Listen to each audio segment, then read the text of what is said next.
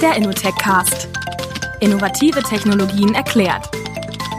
Von Entwicklern für Entwickler.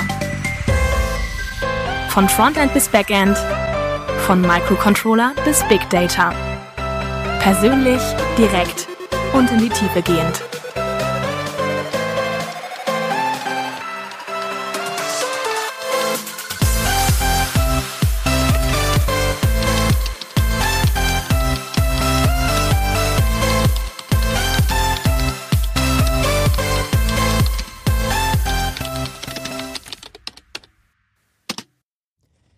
Herzlich willkommen zur neunten Folge des Innotech-Casts, dem Podcast, der euch Entwicklern neue Technologien erklärt und näher bringt. Und die Technologie, um die es heute gehen soll, ist eine, die aus meiner Sicht perfekt für diesen Podcast geeignet ist. Denn zum einen ist sie aktuell in aller Munde, sie ist vielleicht sogar ein bisschen sehr gehypt, aber aus meiner Sicht durchaus zu Recht, denn sie betrifft wirklich alle möglichen Bereiche der IT-Landschaft und krempelt damit alles Mögliche um. Und dementsprechend ist sie natürlich auch perfekt für diesen Podcast, weil sie mehr oder weniger alle Leute, die im IT-Umfeld arbeiten, in irgendeiner Form betrifft. Die Rede ist von Kubernetes und wie immer habe ich mir für die Folge Experten eingeladen. Zum einen habe ich Christoph Petrosch hier. Schön, dass du da bist, Christoph. Hallo Nico. Ähm, wir haben ja schon lange uns über diese Folge Gedanken gemacht und ähm, haben festgestellt, Kubernetes ist ein ziemlich großes Thema und das ist vielleicht zu viel für einen Podcast. Irgendwie eine, eine drei, vier Stunden Sendung wollten wir jetzt nicht machen. Und deswegen haben wir gesagt, wir splitten das Ganze auf in eine Folge, die erstmal prinzipiell sich so eine Art Einführung macht und nachher nochmal eine tiefer gehende Folge. Und in der heutigen Folge, wie der Titel schon verrät, soll es darum gehen, wie kann ich als Entwickler denn Kubernetes nutzen? Was brauche ich denn, was muss ich denn alles von Kubernetes wissen, damit ich einfach quasi Nutzer von Kubernetes sein, nicht das ganze Cluster administrieren, sondern einfach meine Applikation in Kubernetes zum Laufen bringen kann. Und da wir beide ja keine Entwickler sind, genau. Haben wir gedacht, da brauchen wir noch mal ein bisschen Unterstützung. Und deshalb ist auch der Jakob Hofmann bei mir. Hi zusammen. Genau. Ähm, ich freue mich sehr, dass ihr beide die Zeit euch genommen habt. Ich lasse die Leute am Anfang der Folge sich immer erstmal kurz selber vorstellen. Ich habe gerade schon zu dir verraten, Jakob, du bist Entwickler hier bei uns bei Innovex. Was entwickelst du denn? Ich entwickle äh, hauptsächlich Frontend-Applikationen, gerade ähm, hauptsächlich mit React und in dem jetzigen Projekt, wo ich drin bin, und habe ich zum ersten Mal mit Kubernetes Erfahrungen sammeln können und würde deswegen gerne heute so die Entwicklersicht auf Kubernetes zeigen und das, was wir als Entwickler eigentlich interessant finden an Kubernetes. Das heißt, du hast schon mal mit Kubernetes irgendwie gearbeitet, aber wann war das? Also jetzt derzeit auch noch und ähm, ja, im, im Endeffekt habe ich ein paar Deployments geschrieben, ein paar Jobs geschrieben. Auf das kommen wir auch noch später zu sprechen. Und es gibt ein paar Funktionalitäten, die äh, tatsächlich auch für Frontend-Entwickler das Leben leichter machen, wenn man mit Kubernetes entwickelt. Hattest du vorher schon Docker-Erfahrung? Ja, ein bisschen, aber auch, auch da nicht so allzu viel. Also ich habe das quasi on the job gelernt und mit Kollegen kann man die Basics relativ relativ schnell lernen.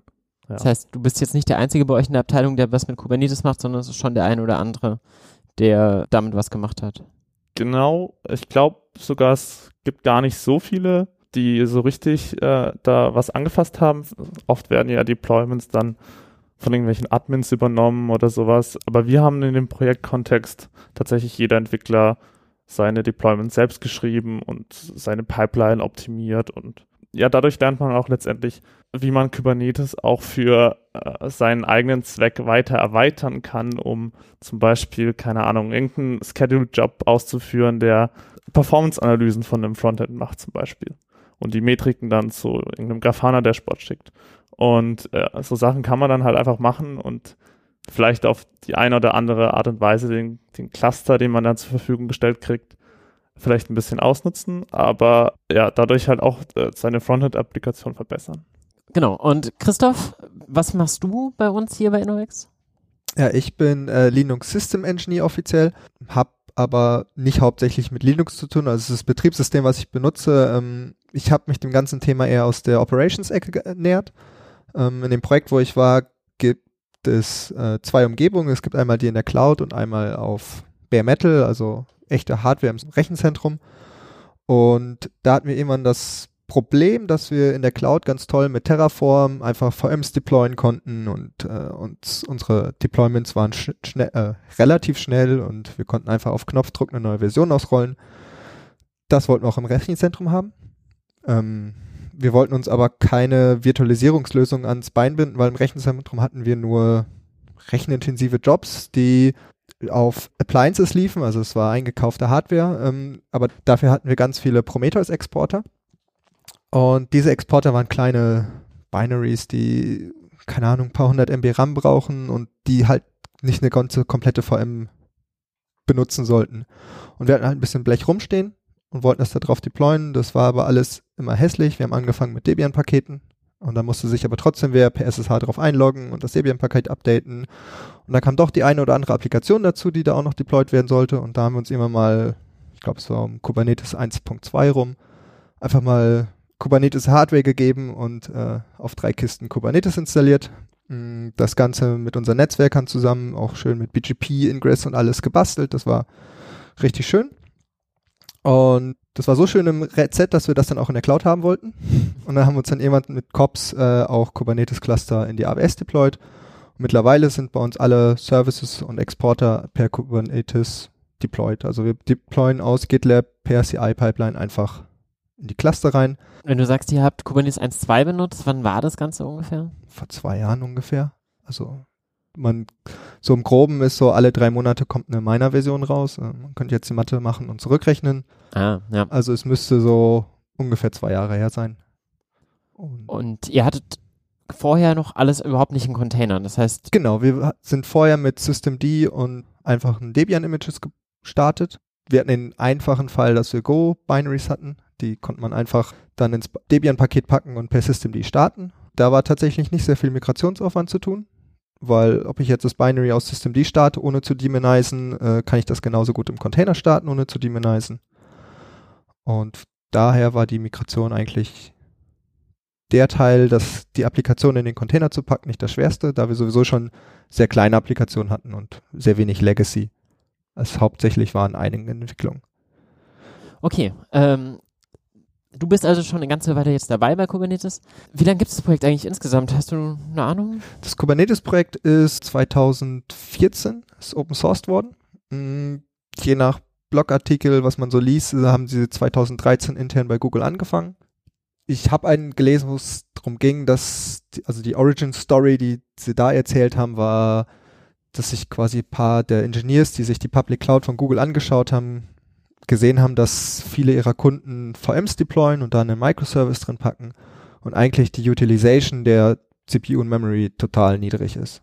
Also die ganzen VMs nur rumeideln. Und haben dann. Klassisches Problem, ähm, ich habe irgendwie ein paar Sachen drauf deployed, aber sie sind halt sehr unterschiedlich ausgelasten. Ich habe sehr viel Overhead und dementsprechend nutze ich eigentlich meine Maschinen nicht voll. Genau, eine kleine, es wurde ein kleiner Microservice, der dann noch nicht viel Speicher braucht und auch nicht CPU auf eine VM deployed. Mhm. Und äh, die VM hat halt hauptsächlich nur rumgeeidelt, was natürlich für Google auch teuer ist, ja. weil sie die CPU und die Memory fest vorallokieren müssen. Und haben sich dann anscheinend überlegt, okay, was ist, wenn wir unseren Kunden nicht unseren internen Container Scheduler, der bei Google Borg heißt, mhm. das einfach open sourcen? Das geht nicht. Das Ding ist sehr Google-spezifisch und haben dann einfach angefangen, die Lessons learned, die sie aus Borg hatten, in ein neues Open Source äh, Projekt zu verpacken. Das heißt, Kubernetes ist entstanden aus einer Technologie, die sich Borg nennt, die bei Google intern genutzt wurde. Genau. Und vor allem erstmal das Ziel hatte, die Ausnutzung der Maschinen zu optimieren, indem man halt einfach mehr oder weniger automatisch auf Maschinen Dienste startet oder stoppt, abhängig davon, wie die Auslastung von den, den Servern ist. Genau, Sie haben gesehen, dass, ich sag mal, da draußen ist gerade Docker beliebt geworden, die Containerisierung, das war am Anfang des Hypes, sag ich mal, haben sie halt gesehen, dass jetzt auch außerhalb von Google großflächig Container gemacht werden. Und sie haben halt auch gesehen, dass was den Leuten da draußen noch fehlt, ist ein Orchestrator, also irgendwas, was meine Container auf physische VMs packt, beziehungsweise physische Hardware, also irgendwie meine Container CPU und Memory zuweist. Weil Docker war halt am Anfang, hat man es so gemacht, man hat eine, eine VM hochgefahren und da vielleicht per Docker Start äh, drei, vier Docker-Container drin gestartet, aber die waren immer fest. Da muss ich mir vorher überlegen, wo soll welcher Docker-Container starten. Und das war eigentlich nicht so viel anders, als auf irgendeiner VM äh, was zu installieren. Und da haben sie halt gesehen, okay, wir intern können unsere Ressourcen viel besser ausnutzen, indem wir einen Container-Scheduler haben, das Borg, der eine eigene Container-Technologie verwendet. Also intern hat man nicht Docker benutzt am Anfang bei Google, sondern die haben irgendwie eine eigene Container-Technologie benutzt? Sie benutzen im, soweit ich weiß, immer noch kein Docker. Okay, aber wenn mich jetzt jemand fragt, was Kubernetes ist, dann war meine Antwort in der Regel so, du weißt, was Docker ist, dann brauchst du Kubernetes, sobald du auf mehr als einem Server Docker laufen lassen möchtest, sobald du ganz viele Container hast und dich nicht mehr selber drum kümmern möchtest. Genau. Das Problem haben sie damals gesehen, dass das nicht gelöst war. Es bei Google intern mit Borg gelöst war. Borg konnten sie nicht open sourcen, weil es zu sehr auf Google spezifisch war und haben sich dann hingesetzt und ein eigenes Open Source Projekt geschrieben. Und das haben sie in 2014 open sourced und seitdem ist das Projekt exponentiell gewachsen, hat mehr Features bekommen, wurde auch sehr gut angenommen, wie man sieht. Ja, genau. Ich glaube, das Stichwort Kubernetes hat ja jeder irgendwie inzwischen wahrscheinlich schon mal wo gehört. Ähm, vor allem halt eben aus, aus dem Docker-Bewegung. Ich weiß nicht, Jakob, du bist wahrscheinlich auch auf Kubernetes über Docker gestoßen, oder? Gar nicht so arg, ehrlich nee. gesagt. Ich bin vielleicht auf Kubernetes gestoßen von, ja, wir machen jetzt Kubernetes im Projekt. Äh, ah, ja. Also ganz zufällig tatsächlich. Ähm, also eigentlich mehr über dieses Buzzword, was einfach ja, so genau. wurde. Okay, ja. Und ähm, ja, ich, ich kannte zum Beispiel davor so Docker Swarm, also weil halt im Docker-Kontext, wenn man schon mal Docker eingesetzt hat, dann hat man das zum Beispiel schon gehört. Aber Kubernetes war mir vor ein, dreiviertel Jahren, zwei Jahren total fremd. Und dann halt vor zwei Jahren hatte ich ungefähr so den ersten Berührungspunkt damit. Ähm, das hat mich dann auch gewundert, warum Docker äh, ist so populär geworden, warum ist dann jetzt Docker Swarm als quasi so ein äh, etwas geht ja in dieselbe Richtung die Lösung. Ich kenne mich da jetzt nicht so gut aus. Ich habe mit Docker Swarm auch tatsächlich nie was gemacht, aber warum dann Kubernetes so äh, populär geworden ist. Ja, das ist ja tatsächlich eine Frage, die sich viele stellen. Wir haben das Thema auch schon mal angerissen. An der Stelle ist es vielleicht richtig, einmal kurz zu verweisen. Die allererste Folge des Podcasts war ja zum Thema Docker. Ähm, da haben wir am Ende auch so ein bisschen schon mal einen Ausblick gegeben, wie man das jetzt macht, wenn man irgendwie in der Cloud viel Docker machen möchte. An die, die jetzt noch keinen Docker kennen, vielleicht ein guter Moment, euch erst nochmal die Folge 1 runterzuladen und euch da nochmal ein bisschen ähm, eine Einführung zu holen, wie Docker funktioniert. Aber die Frage will ich gerade nochmal aufgreifen, ähm, Christoph. Warum hat aus deiner Sicht sich nicht Docker Swarm, was eben von der Docker Inc. ja direkt ähm, gepusht wurde, ähm, durchgesetzt, sondern halt eben so ein anderes Tool wie Kubernetes? Ähm, ein Grund ist sicherlich das Kubernetes-Offering von äh, der Google Cloud. Es gab sehr früh einen Managed Service von Google, wo ich mir einfach einen Kubernetes klicken kann. Also Google übernimmt die, das, die Maintenance des Kubernetes-Clusters. Ich kann per Knopfdruck in der API sagen, update mir bitte mein Kubernetes-Cluster von Version 1.2 auf 1.3 und dann machen die das für mich. Und ich bezahle einfach nur die VMs und einen kleinen Aufschlag für den Master.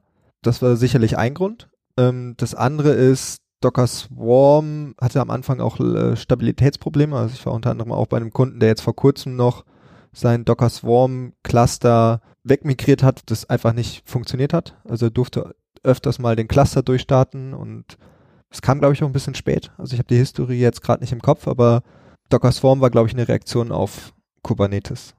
Also sind nicht gleichzeitig gestartet.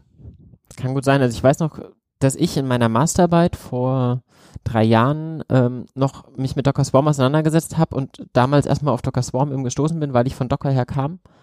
Aber ja, ich habe auch gehört, dass es am Anfang da ein bisschen instabil war. Naja, auf jeden Fall, du würdest meine These unterstützen, dass eigentlich das Rennen an der Stelle gelaufen ist und Kubernetes sich da durchgesetzt hat als Container Orchestrator. Genau, das würde ich unterschreiben. Also ich, für mich ist auch ein starkes Indiz, dass ich mittlerweile von Haus aus bei Docker, äh, mit Docker auf Docker Swarm ein Kubernetes deployen kann. Also die API hat sich durchaus durchgesetzt und was bei Swarm auch war am Anfang, es war halt schön für kleine Deployments, da hat es funktioniert. Ähm, wenn man größer geworden ist, gab es da anscheinend auch Skalierungsprobleme und wenn ich mir meinen ähm, Swarm customizen wollte, also irgendwas in meine Umgebung integrieren, war es nicht so einfach, da was dran zu ändern. Ähm, bei Kubernetes ist es sehr viel einfacher durch die Mechanismen, die sie in der Architektur verfolgen, eigene Erweiterungen zu schreiben und das ganze System um eigene Features zu erweitern, ohne, ich sag mal, einen großen Maintenance-Aufwand zu haben, wenn eine neue Version rauskommt. Gut, ich glaube, dann haben wir auch genug über Docker Swarm geredet. Dann lass uns mal ein bisschen Kubernetes wirklich angucken. Ähm, Kubernetes, wie spricht man jetzt eigentlich Kubernetes oder Kubernetes aus? Ich glaube, das ist dasselbe Thema wie bei MySQL oder MySQL. Äh, je nachdem, mit wem man spricht, äh, sagt derjenige was anderes. Ich sage es meistens Kubernetes. Kubernetes ist ein griechisches Wort. Ich habe damals in der Schule gelernt, äh, Altgriechisch und äh, Latein spricht man so aus, wie man es im Deutschen auch machen würde, weil niemand mehr weiß, wie man es damals ausgesprochen hat. Deswegen sage ich Kubernetes. Okay, dann versuche ich mal auch mal das, die deutsche Terminologie zu benutzen und Kubernetes zu sagen. Heißt, wenn wir gerade schon bei dem Wort herkommen, sind sowas wie Steuermann, richtig? Genau, also es kommt vom Steuermann. Ähm, das Logo ist ein Steuerrad mit sieben Speichen. Warum sieben? Kleine Anekdote, ähm, der Projektname von Kubernetes bei Google intern war Seven of Nine. Äh, für jeden Trekkie, das ist ein Borg aus äh, Star Trek Voyager. Ah. Und ähm, als kleine Anekdote daran hat jetzt noch das Logo sieben Speichen. Okay, nette Geschichte. Ähm, bei Kubernetes gibt es neben dem Namen auch noch viel andere komplizierte Terminologie, an die man sich am Anfang erstmal so ein bisschen gewöhnen muss. Ähm, vielleicht sollten wir da mal ranführen. Das erste, was da glaube ich immer auffällt, ist ein sogenannter Pod. Was ist denn ein Pod? Genau, fange ich mal an. Pod ist eigentlich die kleinste Einheit in Kubernetes, die auf Compute-Ressourcen verteilt werden kann. Also Compute-Ressourcen ist jetzt ganz abstrakt. Äh, eine CPU und Memory sind damit gestartet. Mittlerweile kann man auch GPUs damit schedulen und äh, Storage, also Festplatte. Und das ist eigentlich die kleinste Einheit, die zusammen immer auf derselben physikalischen Einheit landet. Ähm, Im Gegensatz zu äh, Docker ist es nicht nur ein Container, sondern es können mehrere Container sein beliebtes Pattern ist, ich habe meine Applikation, wo davon Nginx ist, der irgendwelche Authentication-Header prüft oder andere Dinge tut, die ich nicht jeweils in meine Applikation äh, integrieren möchte, sondern schön über einen Nginx lösen kann. Dann deploy ich ein Nginx und die Applikation jeweils in einen Container und packe die zu einem Pod zusammen und stelle dadurch sicher, dass diese beiden Applikationen immer auf derselben Maschine landen. Was Kubernetes mir noch bietet, ist, in diesen beiden Containern fühlt es sich so an wie als ob diese beiden Container auf demselben Host laufen. Also ich kann, wenn meine Applikation auf dem Port 8080 läuft, aus dem Nginx Container per Localhost 8080 auf meine Applikation in dem anderen Container zugreifen. Also sie teilen sich nach außen hin auch eine IP. Und ich kann auch einen Ephemeral Storage provisionieren, also einen Ordner, der geteilten Ordner, geteilten Ordner quasi zwischen beiden Containern und kann dadurch irgendwelche lokalen Files zwischen diesen beiden äh, Containern austauschen. Also es ist so ein bisschen es ist keine VM, aber es fühlt sich so an, als wenn ich drei, vier Applikationen oder Docker-Container auf dieselbe virtuelle Maschine deployen würde. Das ist so, wie es so zusammengefasst wird.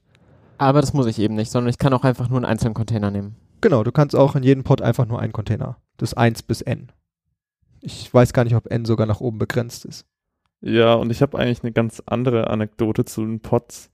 Ähm, so, der Christoph konnte es ja ganz gut erklären, was ein Pod ist. Ich könnte das jetzt als Entwickler, mich interessiert das tatsächlich gar nicht so arg, wie das als Ressource abgebildet wird im Cluster. Äh, meine Erfahrung damit war, als ich zum ersten Mal Kubernetes äh, die GUI, weil ja als Frontend-Entwickler, da braucht man ja irgendwie äh, eine Oberfläche, wo man erstmal sich rumklicken kann und sich angewöhnen kann, was da so geht habe ich mal auf so einen Pod geklickt, den ich deployed hatte schon, bevor ich überhaupt wusste, was ein Pod ist und wollte den löschen. Also ich wollte eigentlich das äh, ganze Deployment abbauen, den ganzen Namespace löschen. Dann ist aber der Pod einfach wieder neu gestartet und ich habe mir gedacht, so, warum startet denn das wieder neu? Ich will einfach nur, dass der, dass der nicht mehr lebt. Ich will, ja, ja, immer wieder, wenn ich dann auf Löschen geklickt habe, nach einer zeitlichen Verzögerung, hat man dann gesehen, hm, der ist wieder neu gestartet. Ja. Ja, ich kann das sehr nachvollziehen, dass man sich am Anfang mit dieser ganzen Terminologie ein bisschen irgendwie erschlagen fühlt und sich erstmal denkt, ich will doch erstmal irgendwie nur meinen Docker-Container da zum Laufen bringen. Das kann doch nicht so schwierig sein. Aber du hast jetzt auch schon super gleich das nächste Stichwort gebracht, weil ein Pod selber würde ja nicht neu starten. Also ein Pod selber, wenn ich den direkt starten würde und ich zerstöre den, dann ist der weg. Aber in der Realität tut man normalerweise gar nicht mit Pods agieren, sondern eben mit Deployments, hast du gerade schon gesagt. Was ist denn ein Deployment? Genau, ein Deployment ist eigentlich eine abstrakte Beschreibung meiner Applikation. Also heutzutage hat man ja meistens nicht nur eine Instanz einer Applikation, sondern zwei, drei oder mehr. Und in einem Deployment kann ich einfach einen, ich sag mal, einen Pod abstrakt beschreiben, sag wie ein, ich sag mal, ein Prototyp meines Pods aussieht und das Deployment erstellt dann davon Instanzen, also Pods.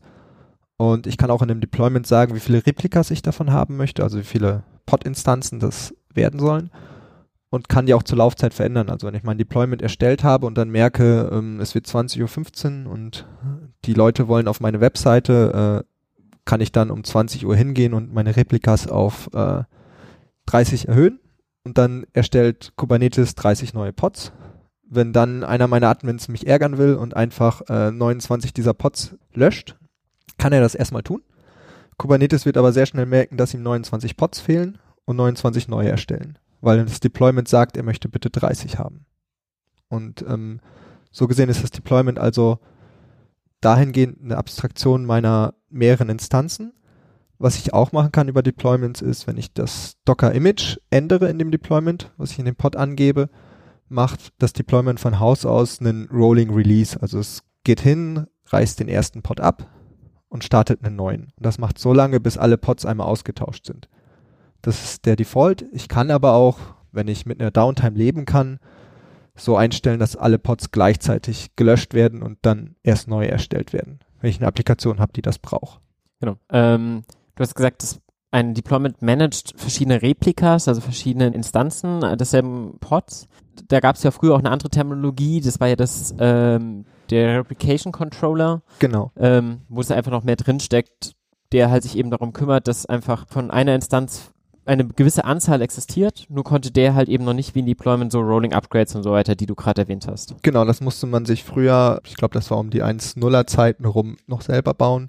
Also ein Replication Controller hat einfach nur dafür gesorgt, dass von einem Pod n Instanzen laufen. Was man damals gemacht hat, ist, man hat sich einen zweiten Replication Controller erstellt mit dem neuen Image und der alten Pod-Spec und hat dann erst bei dem neuen die Instanzanzahl um eins erhöht und bei dem anderen um eins erniedrigt. Ja, musste dann manuell. Und das konnte man dann manuell machen. Das hat auch schon so funktioniert.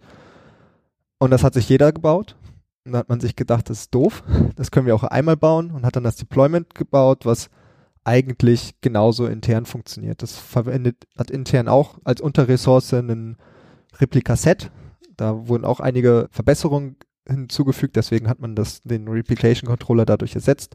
Aber das Deployment macht intern auch nichts anderes als ein neues Replikaset erstellen und davon die Instanzanzahl 1 erhöhen und beim anderen 1 erniedrigen, bis es alle im neuen Replikaset sind. Was den Vorteil hat, ich habe das alte Replikaset noch, wenn ich im Zweifel mein Deployment zurückrollen will, kann ich einfach das alte Replikaset wieder die Instanzen hochfahren und beim neuen erniedrigen und ich bin wieder zurückgerollt. Also habe auch das klassische Rollback, weil ich immer noch weiß, wie es vorher aussah.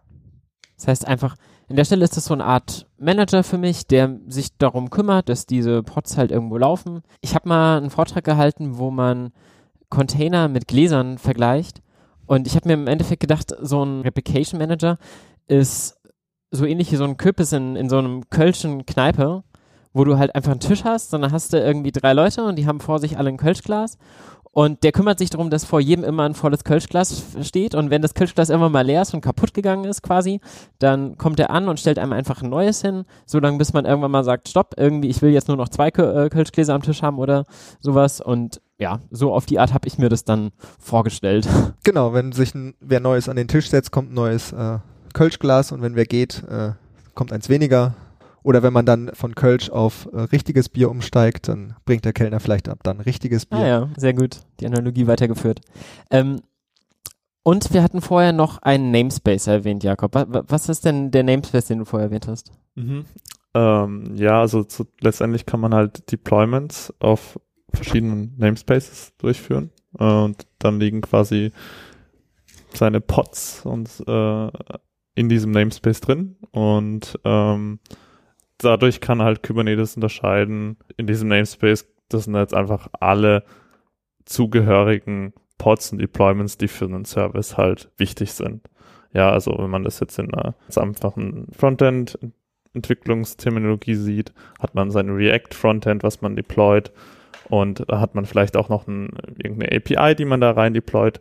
Und dann sagt man, okay, das ist jetzt quasi der Namespace für Systemtest, weil da auf Systemtest auf der Systemtest-Umgebung komme ich da aufs Frontend und kann die Systemtest-API aufrufen.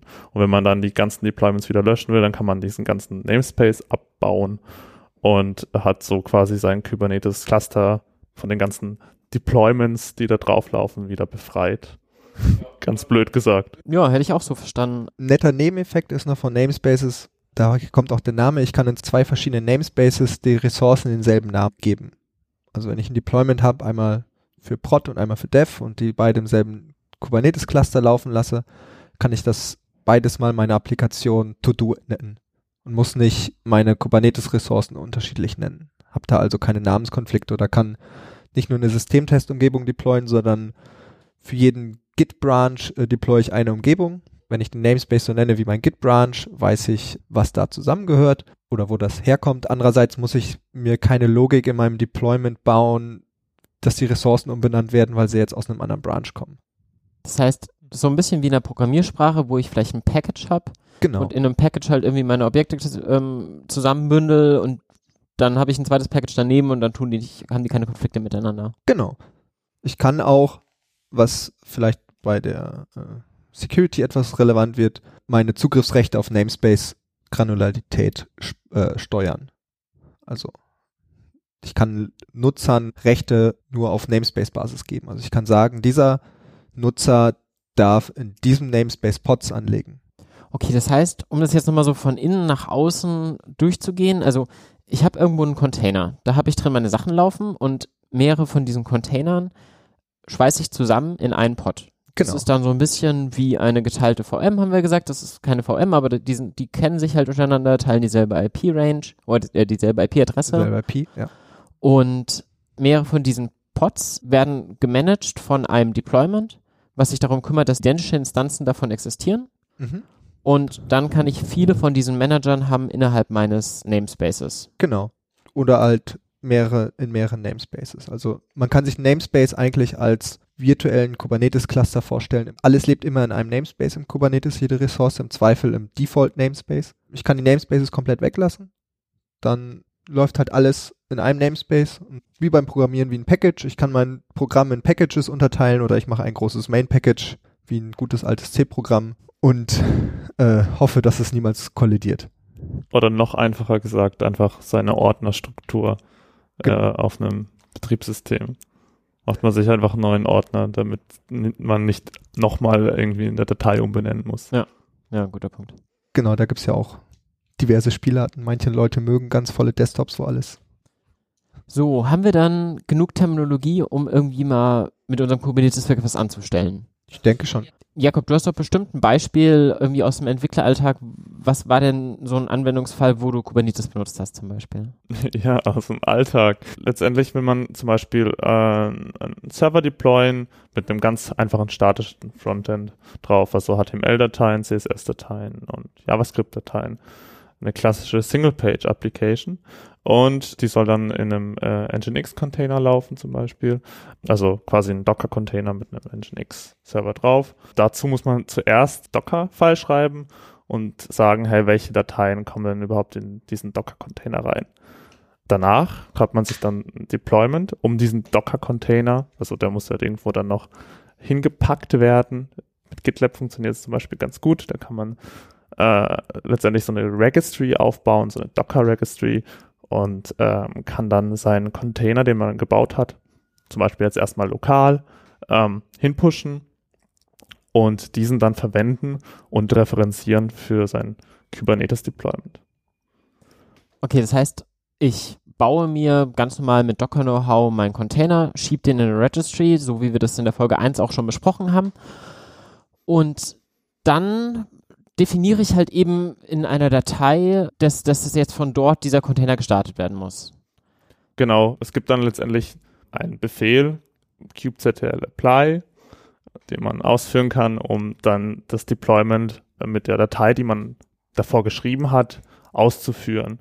Und Geh mal ein bisschen auf diese Datei ein. Ähm, Ja. die, das ist ähm, eine YAML-Datei, mhm. ähm, also so eine Syntaxsprache von Kubernetes zum Spezifizieren. Genau, nicht, nicht jetzt von Kubernetes äh, direkt, sondern YAMLs werden ja auch für GitLab verwendet, aber ähm, genau die, ähm, es gibt schon eine spezielle Syntax äh, letztendlich und ähm, es gibt die Keywords, die man braucht, um äh, das ja, die YAML zu schreiben und letztlich kann man sich da erstmal eine aus äh, dem Standard-Tutorial rauskopieren und einfach mal gucken, äh, was gibt es da überhaupt und das so simpel wie, wie möglich halten. Genau, und da spezifiziert man zum Beispiel, in welchem Namespace sein Deployment landen soll und auf welchen Port äh, die Anwendungen laufen sollen und welches Docker-Image dann auch zum Beispiel verwendet werden soll. Und dadurch weiß halt dann auch Kubernetes, okay, ich muss mir jetzt eben dieses Docker-Image laden, um das Deployment auszuführen. Und dann benutze ich eben die Kubernetes Command Line mit kubectl apply, führe ich dann eben diese Datei aus, sodass das Ganze auf mein Cluster gepackt wird. Genau, ja. Und dann habe ich prinzipiell schon meine Single-Page-Application online. Jein, genau. Also erstmal hat man dann äh, vielleicht äh, ein Deployment ausgeführt, man sieht dann seine Pods laufen, aber man kann die noch nicht von außen zugreifen. Äh, und dafür gibt es dann eine, eine Ingress. Äh, und dieser Ingress beschreibt, wie man quasi von dem Internet, von außerhalb auf diesen Kubernetes-Cluster draufkommt, speziell jetzt auf eben das eine Deployment. Ähm, und da schreibt man zum Beispiel rein, auf welchem äh, auf welcher URL, auf welchem Endpunkt das Deployment dann liegt. Und dann kann man zum Beispiel auch noch einen Load Balancer dazwischen schalten, der dann quasi ähm, auf äh, diesen speziellen Po- Pod dann ähm, den Traffic umleitet. Oder die Pods. Okay, genau. Ähm, um diesen Pod zu erreichen, brauchen wir also einen Ingress, beziehungsweise da gibt es ja auch noch Services. Auf die sind wir jetzt hier noch gar nicht eingegangen. Ist vielleicht ein guter Punkt, das mal zu erklären. Was verstehe ich denn unter einem Service und auch einem Ingress? Genau, ein Service und Ingress ähm, bewegen die sich auf zwei verschiedenen Netzwerklayern. Also wenn man sich dieses klassische ISO-OSI 7-Schichten-Modell vornimmt, äh, da sieht man dann, ähm, der Service bewegt sich auf Level 4, also TCP-IP. Ähm, ein Service stellt mir innerhalb meines Kubernetes-Clusters eine virtuelle IP zur Verfügung und routet alle TCP- oder UDP-Pakete auf einen passenden Pod. Also ich kann im ähm, Service definieren, welche Pods jetzt Backends für meinen Service sein sollen. Und bekomme dann einen klassischen Layer 4 Load Balancer, der per Round Robin meine Requests auf meine Pods verteilt. Das Ganze ist aber erstmal nur clusterintern verfügbar. Ähm, es gibt Me Mechanismen, um das auch ins Internet zu, zur Verfügung zu stellen über ähm, Load Balancer von meinem Cloud Provider, was man aber meistens nicht macht da ich ja heutzutage eigentlich immer eine REST-Applikation habe oder eine Single-Page-Application und da kann ich dann Ingresse verwenden, die sind auf Layer 7. Die machen mir dann einen HTTP-Request-Routing, also ich kann da einen Hostname definieren und einen URL-Pfad und sagen, welcher Match von diesem Hostname und URL-Pfad jetzt auf welchen Kubernetes-Pod geroutet werden soll. Und darüber könnte ich theoretisch das so bauen, dass ich einen Hostname habe, hinter dem verschiedene URL-Pattern hängen und das Subsist und slash Shops geht dann auf meine Shop-Pods und slash Website geht auf meine Website-Pods. Und nach außen hin sieht es aber aus wie ein Host. In Wahrheit steht aber ein großer Kubernetes dahinter. Du hast gerade schon so gegrinst, Jakob. War, war die OSI-Schichtenmodell, hast du ja auch gerade gedacht, Äh, so kompliziert muss es gar nicht sein. Genau, also so, ja, also genau, als Entwickler interessiert natürlich die Seite jetzt wenig, wenn es funktioniert. Also klar, also äh, im, in, im, im besten Fall kriegt man halt sein, sein Kubernetes-Cluster und schreibt seine Deployments und sie laufen.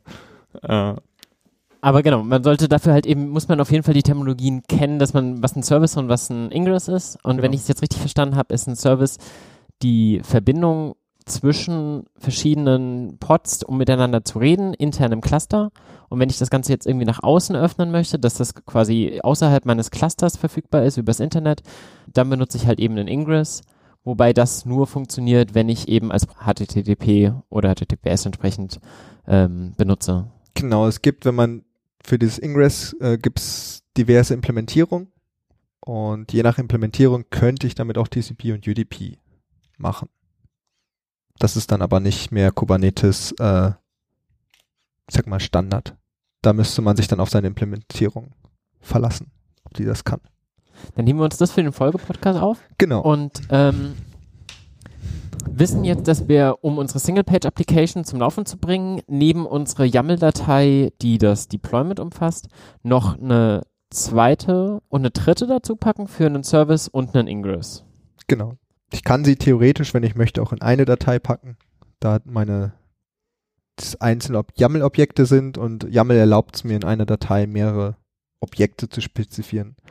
Wenn ich wirklich mal wissen will, was mein Deployment-Descriptor, so nenne ich es mal abstrakt, dieses, also das Deployment plus Service plus Ingress ist zusammen der Deployment-Descriptor, wenn ich das jetzt mal mir wissen will, was es überhaupt für Felder gibt, ist das YAML eine runtergeschriebene Form der Kubernetes API. Also ich muss nicht über diese YAML zugreifen, sondern könnte theoretisch mir auch einen REST API Client schreiben, der das direkt in der Kubernetes API anlegt als Objekt.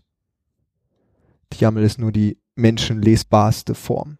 Das heißt, im Endeffekt schreibe ich mir dieses YAML, dann habe ich bei mir eben kubectl, was die Command-Line-API ist für Kubernetes, Genau, ähm, laufen, verweise damit auf diese menschenlesbare Datei und im Hintergrund wird das Ganze übersetzt in REST-Requests gegen die Kubernetes. API und dort werden dann entsprechend die Sachen gestartet. Genau. Das ist vielleicht auch ganz gut, irgendwie nochmal so ein bisschen auf der Ebene sich dem Ganzen zu nähern.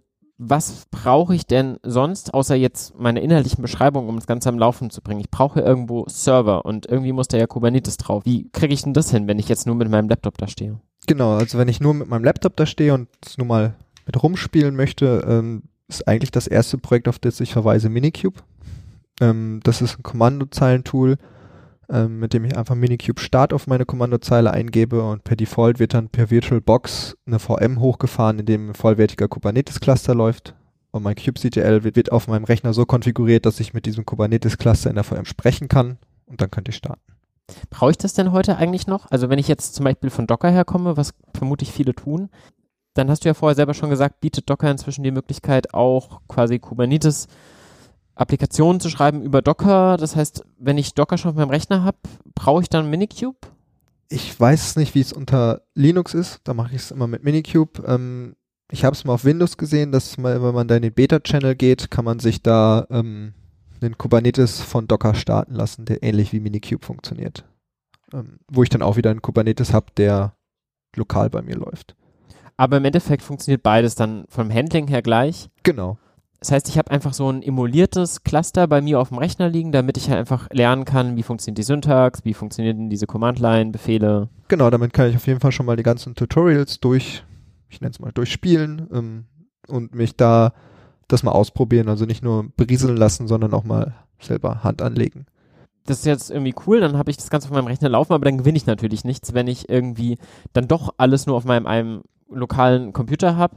Das heißt, eigentlich brauche ich ja irgendwie ein Cluster mit mehreren Knoten, damit das Ganze überhaupt einen Sinne hat. Genau, also da könnte ich dann, je nachdem, was mein Ziel ist, ähm, wenn ich selber managen möchte, wäre das nächste, was man sich dann anschaut, äh, Cube ADM. Das ist ein Kommandozeilentool, das einen Cluster-Bootstrapping automatisiert. Also muss ich immer noch sehr viele Kommandozeilen-Switche setzen und auf meinen Master und meinen Workern leicht andere Befehle ausführen.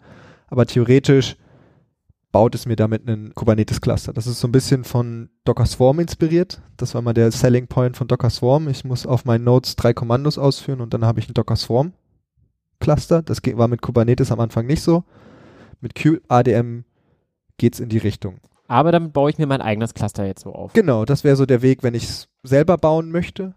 Ähm, und wenn ich einfach nur denke, okay, ich habe es jetzt lokal verstanden, jetzt will ich so schnell wie möglich irgendwie das Ganze richtig in groß, aber keine Lust, mich damit auseinanderzusetzen. Dann gehe ich zu einem der drei großen Cloud-Provider, zum Beispiel Google, Amazon oder äh, AWS. Mhm. Die haben mittlerweile alle drei Managed Kubernetes Offerings. Wie war das bei euch, Jakob? Oh, äh, ja, äh, ich habe zum Beispiel gar keinen Minikube. Ich habe mir das einmal kurz geladen und dann schon war, war einfach schon zu viel, ja, gerade ganz am Anfang. D letztendlich klickt man sich dann so ein bisschen durch die durch die Online-Tutorials. Ich glaube sogar, dass man gar keinen Minikube braucht momentan. Äh, es gibt mittlerweile auch visualisierte Lösungen im Web, noch einfacher quasi. Okay. So eine Art Playground. nichts- Ja, genau, lokal installieren muss. Ich hatte das Glück letztlich, dass äh, wir ein Spielcluster schon hatten und dann habe ich das nicht gebraucht, konnte es direkt auf dem Cluster ähm, ausprobieren. War das bei einem Cloud-Anbieter oder war das irgendwie, hat das jemand für euch aufgesetzt? Genau, AWS war das dann. Ah, okay. Und das hat, äh, ähm, hat jemand für uns aufgesetzt. Also Wie heißt der Dienst da bei AWS aktuell, den man da benutzt? EKS, Äh, Elastic ah. Kubernetes Service. Ah. Äh, bei äh, Azure wäre es der Azure Kubernetes Service, der AKS. Und bei Google Cloud ist es einfach Ja, die Google Container- Cloud Container Engine. Google Container Engine, genau. Genau, mit der habe ich damals angefangen und ich weiß nicht, also ich habe das als ziemlich komfortabel da eigentlich empfunden. Man hat irgendwie äh, einfach nur gesagt, Cluster starten über die Google Command Line, sagt, richt mir doch alles bitte mal ein, dass ich darauf mit meinem kubectl darauf zugreifen kann. Und dann hat es da sehr viel einem abgenommen. Genau. Bei AWS muss ich, glaube ich, ein bisschen mehr selber machen. Ähm, Google ist da der, ich glaube, der Schmerz. Was ich damals beim, bei dem Cloud-Service von Google ganz charmant fand, war, dass man sich am Anfang auch mit den Ingress noch gar nicht so auseinandersetzen muss. Also ein Ingress ist ja ein Load Balancing auf HTTP-Ebene. Das heißt, an der Stelle brauche ich ja auch irgendeinen DNS in der Regel dazu, ähm, damit das Ganze funktioniert oder muss irgendwie da eine IP draufpacken. Was wir damals bei Google gemacht haben, war, wir haben einen Service gemacht und davon haben wir einen gewissen Typen definiert, nämlich Typ Load Balancer. Und dann hat, dann hat der im Hintergrund für einen, glaube ich, das in, ein Ingress einfach erstellt und gemanagt und einem eine IP ausgespuckt, über die man dann einfach direkt den Dienst finden konnte. Service Type Load Balancer ist, ich sag mal, ein Kubernetes Basic Features. Das kann eigentlich jeder standardkonform aufgesetzte Kubernetes Cluster. Der provisioniert einen dann eine IP außerhalb des Kubernetes Clusters, mit dem man dann auf diesen Service, der im Kubernetes lebt, zugreifen kann.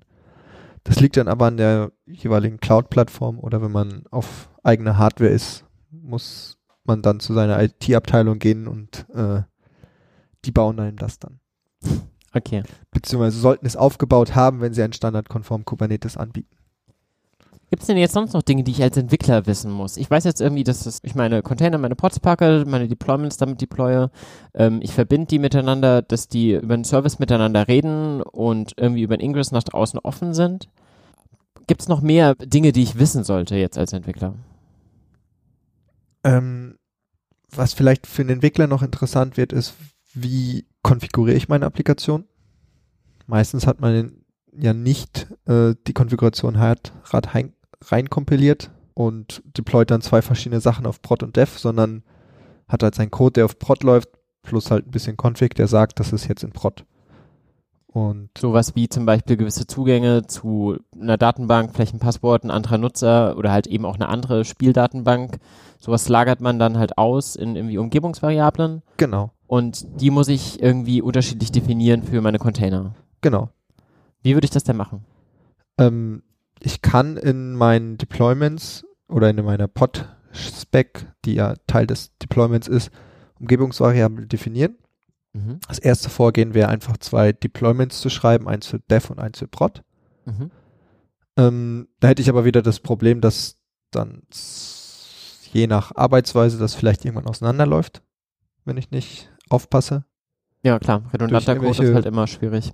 Copy and Paste Fehler, redundante, alle Probleme, die halt mit redundanter Code einhergehen. Ähm, da bietet mir Kubernetes die Möglichkeit, Config Maps und Secrets zu definieren. Und die kann ich dann in meinen Deployments referenzieren. Sage, nehme bitte folgende Umgebungsvariable aus folgendem Secret, was dann eher für Passwörter und Username gedacht ist, oder aus folgender Config Map, wo ich einfach Key Values hinterlegen kann. Und dann muss ich in meinem in meiner Deployment Pipeline einfach nur für jede Umgebung eine andere Config Map hinterlegen. Aber habe dasselbe Deployment. Das heißt, ähm, das mache ich wahrscheinlich ähnlich, wie ich mit einem Deployment das mache. Ich schreibe mir auch irgendwie eine YAML-Datei, Genau. die halt eben dann so eine Config-Map definiert. Und so eine Config-Map kann ich mir vorstellen wie so ein Hash, oder? Genau, das ist einfach eine Key Hash-Map. Value, Ja. wo ich äh, einen Key definieren kann und ein Value. Ähm, was ich einerseits für Umgebungsvariablen benutzen kann. Ähm, Wenn es ein bisschen mehr zu konfigurieren gibt, je nach Applikation, wird das dann etwas viele Umgebungsvariablen. Und dann kann ich ein Config, kann ich das auch als Config-Datei benutzen. Also ich kann jeden Key in dieser Config-Map als Datei in mein Pod mappen lassen. Dann kann ich es quasi auf diese Config-Map wie ein, auf einen Ordner zugreifen. Dann wird der Key zum Dateinamen und der Value des Keys wird zum Dateiinhalt. Das heißt, ich kann vom Prinzip her so eine Config-Map auf vielfältige Art und Weise nutzen, indem ich sie entweder sage, okay, ähm, jeder der Keys vorne ist quasi eine Umgebungsvariable und der Wert dahinter ist der, der Value dieser Umgebungsvariable in meinem Container. Ja. Oder aber ich kann auch sagen, der Key in der Config-Map ist quasi der Name einer Datei und alles, was dann in dem Wert in dieser Config-Map steht, pack bitte als Inhalt in diese Datei. Und dann kann ich so gesehen eine komplette Konfigurationsdatei oder mehrere Konfigurationsdateien auch alles quasi in eine Config-Map packen. Genau. Da habe ich dann die freie Wahl, was meine Applikation braucht. Und inwiefern unterscheidet sich jetzt so ein Secret von der Config-Map? Ähm, erstmal ist es eine andere, ein anderes API-Objekt. Äh, konsumieren kann ich sie genau gleich. Also ich kann auch an einem Secret ist auch wieder nur Key Value ähm, und kann es auch wieder als Ordner mounten lassen. Ähm, was aber im, sag mal, im State vom Kubernetes wird ein Secret, kann ich es verschlüsselt ablegen lassen. Sodass nur derjenige, der einen Lesezugriff auf das Secret hat, auch nur auf dieses Secret zugreifen kann, aber nicht mein Administrator, der auf den äh, State zugreifen kann. Also Kubernetes legt sein, seine Daten in einem äh, RCD-Cluster ab und jeder, der Lesezugriff auf diesen RCD-Cluster hat, könnte theoretisch alles sehen. Also wenn ich einfach mein Secret in den Config-Map schreibe, könnte es der Administrator des RCDs sehen. Bei einem Secret ist das verschlüsselt. Und so ein Secret ist inzwischen auch wirklich richtig verschlüsselt. Also ich kann mich noch dran erinnern, als ich am Anfang Secrets benutzt habe, da dachte man so, okay, ja, das ist irgendwie eine komische Zeichenfolge, die versteht ja keiner, ist ja geheim, bis ich dann mal herausgefunden habe, dass es eigentlich nur einmal UTF-8 encoded. Base 64. Äh, Base 64 encoded. Das heißt, ich kann das einfach wieder decoden und das ist eigentlich wirklich, gar nicht wirklich geheim. Genau, also das Base 64 decoden hat zwei äh, Anwendungszwecke. Einerseits, das ist, ist so ein bisschen ähm, Schall, also dieses klassische, jemand guckt dir über die Schulter und sieht dein Prod-Passwort, das geht halt nicht außer derjenige ist autistisch begabt und kann äh, Base 64 im Kopf zurückrechnen. Ja. Kann jeder. Kann jeder, ähm, ich nicht. Ähm, ich oute mich da. ähm, andererseits haben sie damals tatsächlich das Secret nicht verschlüsselt abgelegt, aber das war quasi so ein To-Do. War im Code ein großes To-Do, hier bitte verschlüsselt ablegen. Und haben halt da Weitsicht bewiesen, dass das man jetzt verschlüsselt ablegen kann und die Entwickler, die ihre Deployments geschrieben haben, müssen nichts ändern. Das war so damals so dieses, wird hier mal geändert, wir haben noch keine Lösung, aber das sollte mal verschlüsselt abgelegt werden. Und inzwischen ist die Lösung aber implementiert und das Ganze ist eben verschlüsselt abgelegt. Genau, also man sollte sich immer noch klar sein, diese Secrets sind halt semi-secret. Jeder, der Admin-Lesezugriff auf den Cluster hat, äh, wird das auch lesen können. Aber da muss man sich dann ein bisschen Gedanken über sein Threat-Model machen.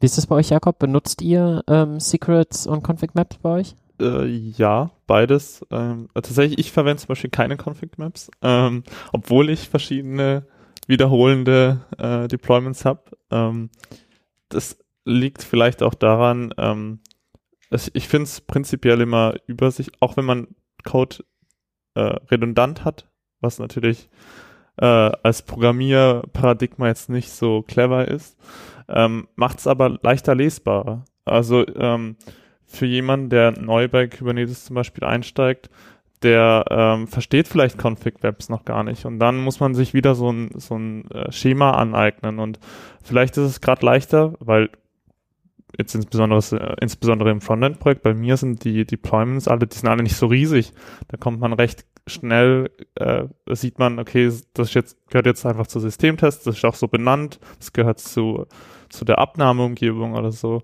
Ähm, und deswegen setze ich persönlich keine Config Maps ein. Es gibt aber Kollegen, die machen das. Äh, auch Pull Secrets äh, werden äh, auch eingesetzt, also für die Images zum Unterladen.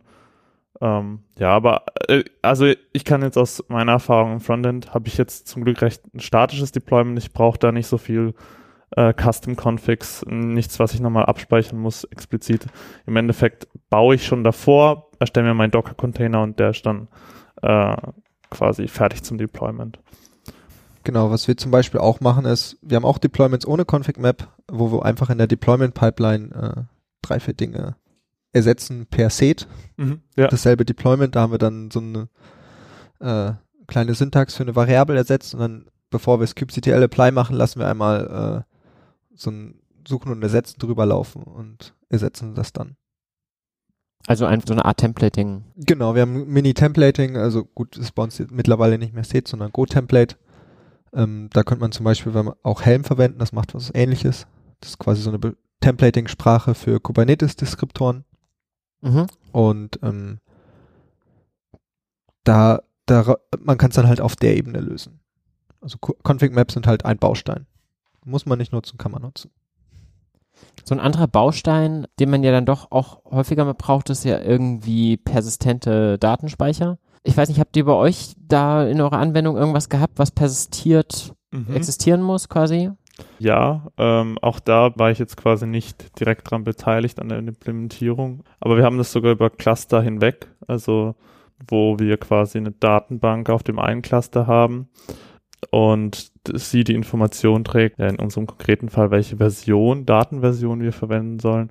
Und dann müssen quasi, muss dort eine Persistenz herrschen und der Cluster muss mit dem anderen Cluster kommunizieren und uns die richtige äh, API-Version mitteilen, weil die APIs laufen letztendlich auf demselben Cluster wie unser Frontend.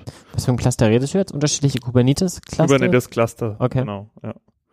Ähm, genau, ich kann jetzt da gar nicht so viel konkret dazu sagen, weil ich da einfach Okay, aber was wären denn so Methoden, die man einsetzen könnte an der Stelle zum, ähm, zum Speichern persistenter Daten, Christoph?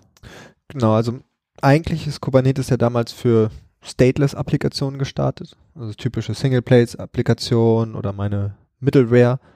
Und am Anfang wurde der State eigentlich sehr weit ausgescoped, was ich zum Beispiel für eine Datenbank brauche, wenn ich meine MySQL oder meine MongoDB da deployen möchte. Und da gibt es mittlerweile die äh, Persistent Volumes. Mhm. Da, das sind ähm, Netzlaufwerke quasi. Also ich kann einmal ein klassisches NFS dafür verwenden.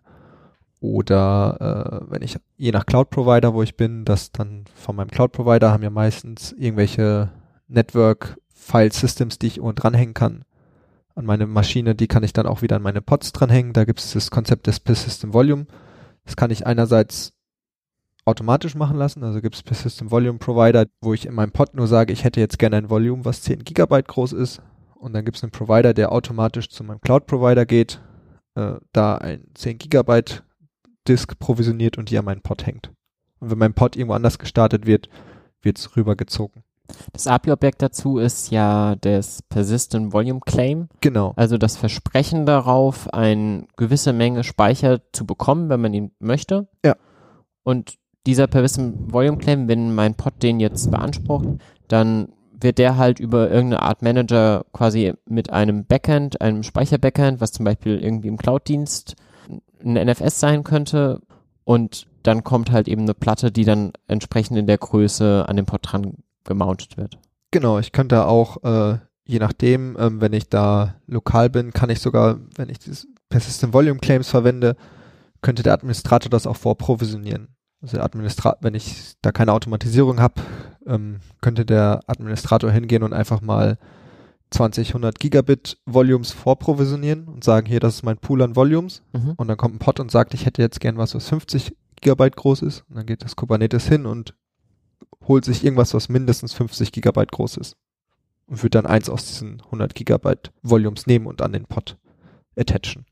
Und Kubernetes kümmert sich an der Stelle halt eben darum, dass das automatisch auf dem richtigen Knoten passiert, ähm, weil im Endeffekt kann mein Pod ja auf jedem der Server, die irgendwie in diesem Cluster sind, liegen Genau. sein und da habe ich halt die Flexibilität. Genau, ich kann auch, da kümmert sich Kubernetes drum, dass es passt, dass mein Pod genau da gestartet wird, wo auch mein Volume zur Verfügung steht. Ähm, mittlerweile gibt es auch Local Volumes, wo ich dann auf einem Kubernetes-Node direkt einen, einen Volume provisioniert wird. Wenn ich da natürlich dann einmal den Pod dort gestartet hat, kann ich den nicht mehr auf einen anderen Node umziehen. Mhm. Verliere dadurch halt ein bisschen Flexibilität oder meine Daten. Muss halt dann schauen. Prinzipiell kann ich über Storage Classes sogar mehrere verschiedene Storages anbieten. Also wenn ich jetzt einmal was mit SSDs habe, einmal mit äh, Hard Drives, kann ich dann sagen, es gibt eine Storage Class Slow und Fast. Und der Kubernetes wird dann sogar aus der jeweiligen Storage Class äh, eine Disk provisionieren. Da kann ich mir auch mein eigenes Schema anlegen. Also die Storage Classes sind wieder ein Kubernetes API-Objekt, was ich definieren kann. Und man muss an der Stelle ja damit umgehen, wie man mit Schreibkonflikten umgeht. Also ich glaube, es gibt ja zwei verschiedene Modi, sowas zu mounten, nämlich entweder, dass es halt nur einer mounten kann und dann lesen und schreiben kann, oder halt alle können es mounten, aber nur lesen. Es gibt auch sogar alle können es mounten und alle können schreiben.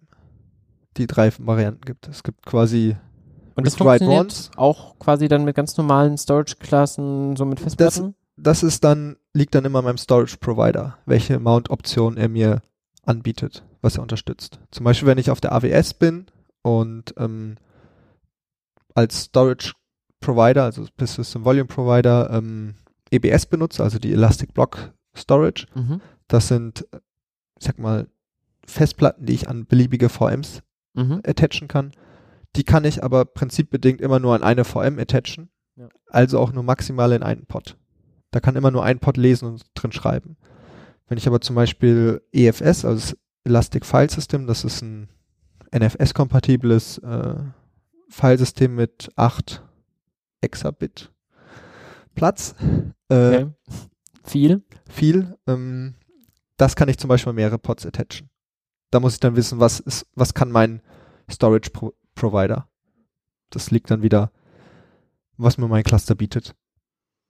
Okay, das heißt aber an der Stelle würde ich mir als Entwickler wahrscheinlich einfach sagen lassen, okay, folgende äh, Möglichkeiten hast du, Storage zu bekommen und dann definiere ich einfach, ich hätte gern so und so viel Gigabyte und ich will darauf schreiben können oder nicht und dann, Genau, also prinzipiell ist meine Ansicht, ähm, Stateful gehört erstmal nicht in Kubernetes, außer ich weiß, was ich tue.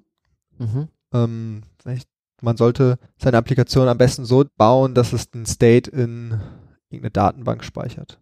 Und die Datenbank kann ich mir dann, wenn ich in der Cloud bin, einfach von meinem Cloud-Provider klicken oder wenn ich IT-Abteilung habe mit einem Datenbank-Team, dann provisioniere ich mir da eine Datenbank und die managen das dann für mich, weil dieses ganze State ist ja nicht einfach nur, ich will eine Festplatte und kann dann drauf schreiben. Ich muss mir Gedanken über Backup machen, über Restore, das muss funktionieren und das sind alles nicht triviale Probleme, die ich mir nicht unbedingt aufhalsen möchte, wenn ich das nicht brauche.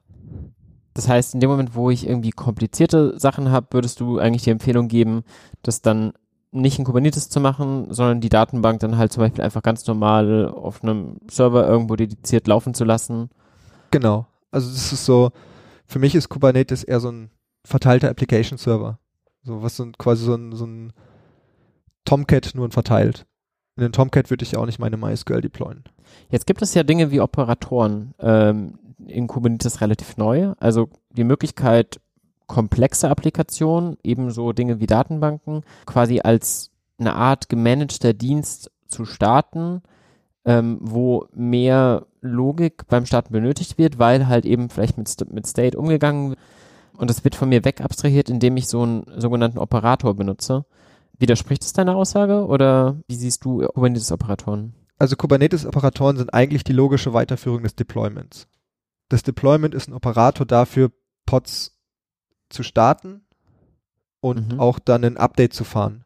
Muss man vielleicht kurz ausholen, wie ein Kubernetes-Operator funktioniert. Im Grunde genommen kriegt er einen Sollzustand über ein selbst definiertes Kubernetes API-Objekt. Also ich kann mir auch eigene API-Objekte definieren. Und dieses API-Objekt setzt dann der Opera- Operator in irgendwelche Aktionen um. Das legt dann irgendwelche Deployments an und Pods und legt Services und Ingresses an. Und je nachdem, wie schlau dieser Operator ist, macht er gute Dinge. Oder er kann natürlich auch Blödsinn machen. Also wenn mein Operator kein, mir zwar eine MySQL deployt, aber äh, kein Backup dazu macht und auch kein Restore kann, dann habe ich auch nichts gewonnen. Da kann ich mir zwar einen MySQL-Cluster da durchspezifizieren in einer Domain-Specific Language, also eine DSL für einen MySQL-Cluster und hab dann was. Aber das muss ja nicht gleich gut sein. Also das Konzept finde ich super. Mhm. Ähm, damit kann ich als Anbieter, wenn ich zum Beispiel äh, selber eine Datenbanklösung anbiete, ähm, da was schreiben, was ich meinen Kunden in die Hand geben kann.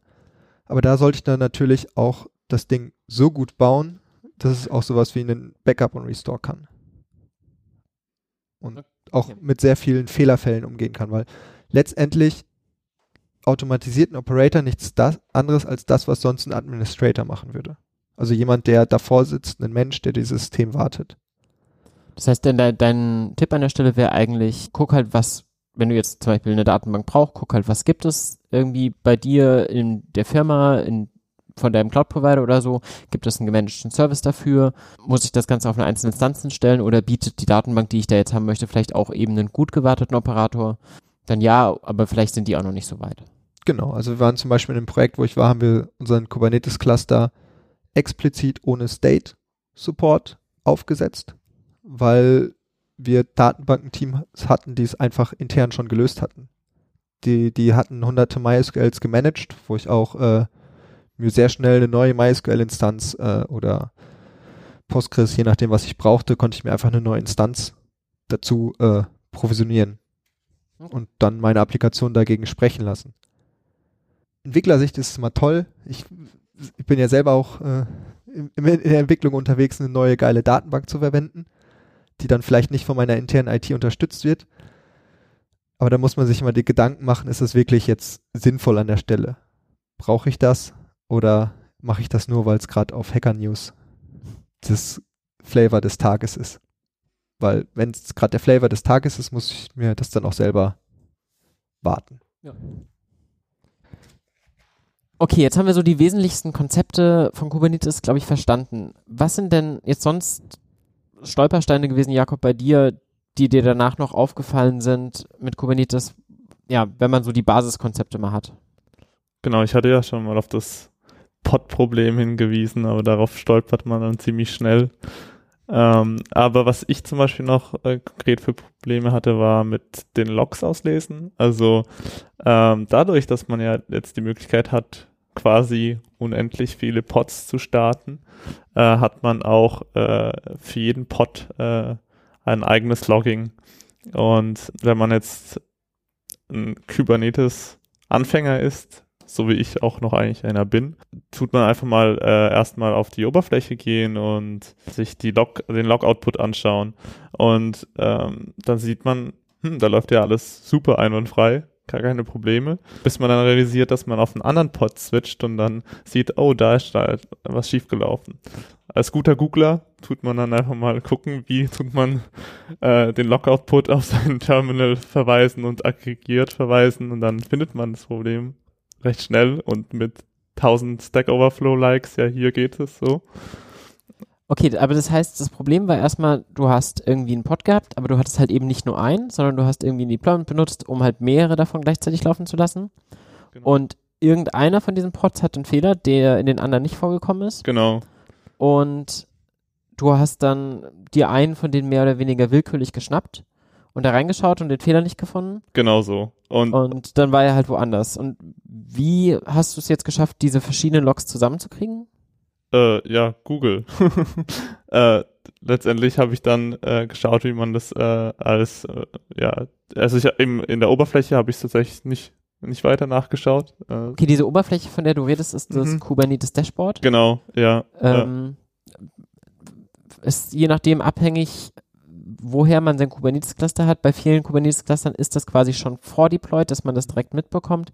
Aber im Endeffekt ist das so eine Art kleines Add-on, was man deployen kann, aber nicht muss. Mhm. Und ähm, genau, also falls ihr irgendwo ein Kubernetes-Cluster habt und ich fragt, was ist diese Oberfläche, von der wir hier reden, Kubernetes-Dashboard, dann findet ihr es relativ schnell. Ist halt so eine Oberfläche, um halt eben zu sehen, was habe ich denn alles deployed und da drin tauchen auch die Logs auf, oder? Genau, da hat man auch so einen kleinen, also man kann ein Terminal Output sehen mm, im Web quasi und äh, ja, da sieht man halt immer nur ein Pod standardmäßig. Ich weiß nicht, vielleicht geht das auch, dass man mittlerweile das äh, anders umstellen kann. Aber ja, äh, so schn schnell kommt man dann, dann doch wieder dazu, das Terminal zu verwenden und die kubectl Tools einzusetzen und äh, dadurch, dass halt eben Kubernetes so gehypt wird und da recht viel passiert, findet man auch recht schnell äh, Antworten auf die Standardprobleme. Die hat eigentlich dann quasi jeder. Ja, das ist schön, wenn man so eine populäre Technologie benutzt, ja. Genau. Ja, und deswegen, wenn man da ähm, auf so auf so ein Problem stößt, findet man recht schnell meistens die Antwort. Und häufig häufig versteht man äh, ja halt eben die, ähm, die ganzen Basics äh, nicht so richtig und deswegen stolpert man über die Probleme. So wie mit den Pods. Was wäre denn deine Devise, Christoph, wenn man jetzt verschiedene Container hat und man möchte irgendwie einen aggregierten Log von diesen ganzen Containern haben? Genau, also Kubernetes speichert ja das Log von jeder Applikation. Also Log heißt hier äh, die Ausgaben auf Standard Out und Standard R, was Mhm. ja, ähm, ich weiß nicht, ob du beim Docker ähm, Podcast auf das 12-Factor-Manifest eingegangen Genau, seid. haben, sind, haben wir ein bisschen erklärt, dass es wichtig ist, nicht alle Logs in irgendeine Datei zu schreiben, weil diese Datei ist, wenn sie halt eben nicht irgendwie persistent abgelegt wird, halt einfach danach weg, sondern irgendwie Container gehen immer davon aus, dass alles nach Standard Out, Standard Error, also das, was man im Terminal sehen würde, geschrieben wird, weil das ist einfach die definierte Schnittstelle an der Stelle quasi. Genau, und da bietet mir einerseits Kubernetes mit dem Dashboard erstmal das Einsicht in einzelne Pods. Ich kann mit kubectl, mit dem Kommandozeile-Tool, gibt es kubectl Logs, wo ich mir die Logs anschauen kann. Das kann mittlerweile in der neuesten Version sogar auch mir die Logs eines kompletten Deployments anzeigen. Also Mhm. aggregiert das alles für alle Pods in diesem Deployment zusammen in eine, einen großen Endless-Stream, sieht dann quasi aus wie ein großes Log. Ähm, was Kubernetes aber macht, ist, sobald der Pod stirbt oder abgeräumt wird oder nicht mehr gebraucht wird, äh, löscht es auch die Logs. Mhm. Wenn ich jetzt, klingt ungeschickt, ist, ist auch ungeschickt, wenn ich jetzt zum Beispiel morgens ins Büro komme und gucken will, was da gestern Abend passiert ist. Ja. Weil Kubernetes hat auf einmal meine ganzen Pods getötet, sind neue gekommen, aber ich will mal wissen, warum. Aber die sind halt eben nicht mehr da, weil die waren auf den Containern. Genau, die, wird, die Logs werden zwar auf dem Kubernetes-Node gespeichert, aber sobald der Pod nicht mehr da ist, werden auch die Logs gelöscht. Okay. Ähm, was ich da mal ganz gerne mache, ist ähm, mit dem Elas äh, Elasticsearch den klassischen Elk-Stack neben mein Kubernetes zu deployen.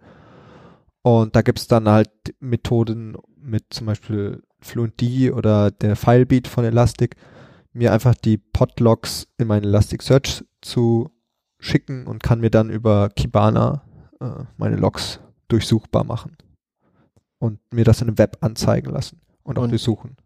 Wie mache ich das, dass diese Logs da rausgeschoben werden? Muss ich da irgendwie nochmal extra Software in meinem Cluster deployen für? Oder? da musste ich mir einen Log-Shipper wie Filebeat oder FluentD deployen. Also gibt's, es gibt sogenanntes Daemon Set, das ist etwas analoges zum Deployment, was dafür sorgt, dass ein gewisser Pod auf jedem Node läuft und der würde dann einfach die Podlogs auf jedem Node einsammeln und dann in meine Elasticsearch schieben. Es gibt's auch, wenn ich bei Google bin oder bei äh, AWS, ähm, die jeweiligen äh, Log-Lösungen von denen. Also bei Google ist es der Stack-Driver und bei AWS ist, äh, dann CloudWatch Log, wo ich mir dann einfach in deren Log Logging-Lösung auch meine Podlogs shippen kann. Das ist meistens vorinstalliert und dann kann ich mir da in der Web UI jeweils meine Logs anschauen. Be beziehungsweise auch über die APIs dann runterladen. Okay, das heißt, wenn ich jetzt für mich so mitnehmen würde raus, wenn ich eine schnelle Lösung will und ein aktuelles Kubernetes habe, kann ich mir einfach irgendwo über Kubernetes API einfach mal die Logs von dem ganzen Deployment rausschreiben lassen und vielleicht einfach lokal quasi mitschreiben. Wenn ich zum Beispiel weiß, wenn ich jetzt folgende Aktionen ausführe, führt es zu einem Crash, dann landen die Logs irgendwie bei mir lokal in der Datei. Und wenn ich irgendwie eine langfristige Lösung möchte, um sowas immer vorzuhalten, dann würde ich extra Software deployen, zum Beispiel halt der Elastic Stack Folge Drei. zwei, drei, okay, Fol Folge drei, ähm, kann man sich auch noch anhören, wie man damit umgeht. Gut, haben wir Thema Logging abgearbeitet. Ziemlich. Jakob, jetzt hast du vorher noch mal ein anderes Thema in unser Ablaufdokument geschrieben, Immutable Deployments. Mhm. Sagt mir jetzt noch gar nichts. Was ist denn ein Immutable Deployment? Ja, genau. Also es ist tatsächlich äh, ein Buzzword, ähm, wo ähm, man eigentlich was ganz Simples darunter versteht. Also äh, wenn man jetzt eine Applikation hat, ich gehe jetzt wieder von einem Frontend aus, ähm, von von zum Beispiel seiner eigenen Webseite und man möchte dort irgendwie einen Slider, einen Image-Slider integrieren. Was man dann eher standardmäßig machen würde, wäre vielleicht einen Branch erstellen und ähm, dann erstmal lokal schauen, funktioniert alles und das dann irgendwann zurückmergen. Ähm, bei dem Immutable Deployments äh, Thema geht es darum, dass man letztendlich schafft, so ein einzelnes Future auch zu deployen und dann einfach so eine URL zu bekommen, wo man sich das live anschauen kann. Also wenn ich jetzt meine Website habe, meine Website.de, dann habe ich eben als eine Subdomain ähm, mein Future A. meine Website.de. Mhm. Und dann kann ich mir das Future direkt dort anschauen, was ich gebaut habe und kann es auch weiterschicken. Ja, also das ist eigentlich so das, was mich eigentlich am, am Kubernetes bis jetzt am meisten begeistert hat, dass man letztendlich sowas recht leicht abbilden kann. Man kann einfach viele verschiedene Deployments machen, unabhängig voneinander. Und da muss man halt einfach nur so ein Wildcard, habe ich selbst auch nicht gemacht, das haben unsere fleißigen ITler für uns eingerichtet, dass äh, ich einfach Subdomains äh, haben kann und dann äh, einfach drauf losdeployen kann. Und das Ganze ist dann wahrscheinlich irgendwie in die CI-Lösung integriert, das automatisiert, wenn ich einen neuen Branch erstelle und da irgendwie einen Commit drauf mache, dass dann im Hintergrund meine Sachen gebaut werden und entsprechend dann Deployment irgendwo hingepackt wird. Genau. Und du Ob nur die URL bekommst. Genau. Und das macht halt einfach entwickeln so viel einfacher. Ähm, besonders auch eben für die Stakeholder, die dann sagen können, hey, cool, genauso wollte ich das haben. Äh, die können sich das nochmal davor angucken, wenn das quasi so ein, äh, eine Funktionalität ist, die äh, kritisch ist, die noch nicht auch gleich auf die Systemtestumgebung drauf darf.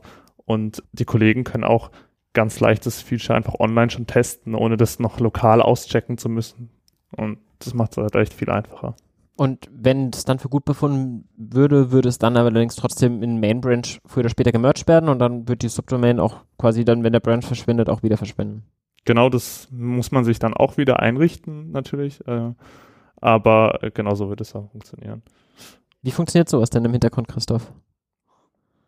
Ja, also meistens muss ich dann in meiner CI-CD-Lösung mir entsprechende kleine Skripte basteln, die mir dann für einen Branch einen Namespace erstellen dann ersetze ich mit irgendeinem Templating-Feature in meinem Ingress den passenden Namen vom Branch und deploy das Ganze dann in meinen neu erstellten Namespace. Ähm, und dann, je nachdem, ob man es automatisiert oder freitags einer hingeht und alle Namespaces abräumt, die es nicht mehr geben soll, ähm, meistens schreibt man sich dafür irgendeinen Cron-Job, der dann täglich hingeht und alle GitLab-Branches, die es nicht mehr gibt, oder Git-Branches dann auch im Kubernetes löscht. Einfach die Namespaces wieder abräumt. Das heißt, man würde wahrscheinlich einen Namespace pro Feature einfach erstellen und da diese Kapselung auch wieder zu haben, damit die Deployments gleich heißen können und genau, so weiter. Genau, dann muss man nicht die Deployment-Namen durchtemplatisieren, sondern da muss man einfach nur noch das Ingress-Hostname zum Beispiel ändern. Oder das, wenn man es nicht am Hostname macht, sondern hinten in der URL, wenn man zum Beispiel mywebseite.de slash myfeaturebranch kann man auch machen. Das müsste man dann sich noch templatisieren. Das sollte man aber schaffen, da es alles Textdateien sind. Auf die Art könnte man ja nach derselben Logik eigentlich auch sehr guten A-B-Testing zum Beispiel machen, genau. oder? Ähm, was man auch machen kann, was man selber bauen müsste, aber man könnte zum Beispiel zwei Deployments schreiben. Das eine mit der neuen Version, das andere mit der alten. Und das so einrichten, dass diese beiden Services Backends für mein Ingress werden. Und da mache ich ein Deployment mit einem Pod und eins mit zehn Pods. Dann habe ich so eine 10 zu 1 Verteilung meiner Requests da die Around Robin verteilt werden. Darüber könnte ich dann A-B-Tests von Backends machen. Ah, ja, spannend. Zum Beispiel.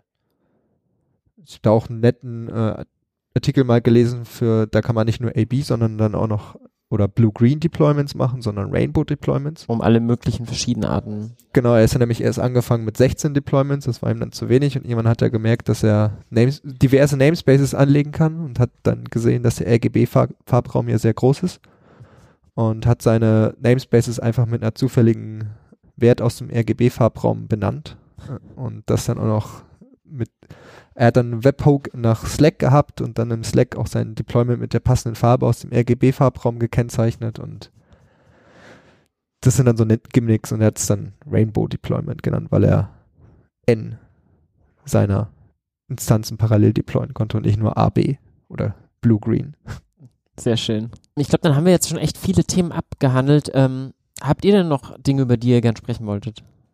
Ja, also so als letzter Punkt vielleicht noch von, von Entwicklersicht her, äh, wenn man sich mit Kubernetes anfängt zu beschäftigen, dann ist man definitiv äh, von den ganzen neuen Vokabular und äh, den Sachen, die man lernen muss, erstmal, würde ich mal meinen, überfordert. Zumindest war, es, war ich es.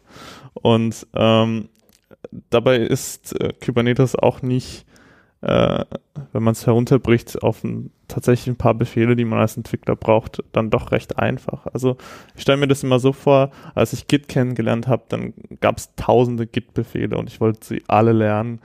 Dabei braucht man vielleicht fünf oder sowas, ja, also mit Git Add, Git Commit und Merge und Push kommt man eigentlich schon ziemlich weit. Viel mehr braucht man da wahrscheinlich nicht mehr, äh, um äh, ordentlich entwickeln zu können. Und ähnlich sieht es eigentlich auch als Entwickler für Kubernetes aus. Also ähm, da reicht es eben äh, zu wissen, dass man so die Namespaces sich anschauen lassen kann und die Ingresses und was läuft auf welchem Port und ja, viel mehr, viel mehr braucht man auch erstmal nicht und damit kommt man weit und wenn man dann sein erstes Deployment geschrieben hat, dann äh, hat man schon eine Vorlage, man weiß ungefähr, wie es aussieht, kann das wieder verwenden. Und wenn man das dann wirklich braucht, Schritt für Schritt, kann man sich äh, die weiteren Features, die weiteren Funktionalitäten einfach, die Kubernetes bietet, anschauen. Ähm, aber äh, man, hat, man hat ja auch Kollegen, die man fragen kann, die sich dann vielleicht auch schon mal näher und tiefer mit beschäftigt haben. Man kann sich mittlerweile so viele Tutorials anschauen, äh, die es da online gibt. Deswegen äh, erstmal langsam anfangen und Schritt für Schritt einfach rantasten. Ja, ist glaube ich sowieso grundsätzlich eine gute, ein guter Tipp. Mache ich für mich auch immer so am Anfang mir die zwei, drei Befehle, die ich regelmäßig brauche, am besten irgendwie in Markdown tippern, dann habe ich die irgendwie da und dabei lerne ich es dann auch so nach und nach und erweitere mir mein Wissen. Was ich auch ganz nett fand mit Kubernetes am Anfang, war Helm. Das ist zwar nochmal eine Abstraktionsebene drüber. Das ist so ein, ja, es wird immer bezeichnet als Paketmanager für Kubernetes. Also es ist eine Möglichkeit, irgendwie komplexe Dinge in Kubernetes mit einem relativ minimalen Befehlsset zu machen. Das ist nochmal eine extra Software, die man installieren muss. Möchte ich jetzt auch gar nicht zu sehr ins Detail gehen, aber wenn man das hat, kann man meist einfach sagen, keine Ahnung, ich brauche jetzt einen Elasticsearch Helm install Elasticsearch und dann wird irgendwie für mich ein komplettes Elasticsearch dahin gepackt und dann kann ich das erstmal nutzen. Es ist vielleicht nichts, was man so, wenn man es nicht versteht, jetzt in Produktion bringen sollte, aber wenn man es mal schnell ausprobieren möchte, dann ist das mit Sicherheit auch eine Möglichkeit, um sich seine, seine Abhängigkeiten zumindest im Cluster schnell installieren zu können. Habt ihr Erfahrung mit Helm? Äh, ja, ich habe es wir haben es in einem Projekt eingesetzt. Es ist eigentlich mittlerweile kann man Helm Template verwenden. Also man templatisiert in Helm quasi seine Deployments und Helm Template rendert einen diese Templates mit Werten, die man äh, in einer Values YAML definiert zu normalen Kubernetes äh, Deployment Deskriptoren, die man dann mit kubectl apply wieder applyen kann. Das heißt einfach, ich habe wie bei jedem anderen Templating-Tool quasi eine gewisse Syntax, die ich in meinen YAML-Dateien, mit denen ich meine Kubernetes-Ressourcen beschreibe, eben benutze und ja. die werden dann einfach die Werte drin einmal ersetzt.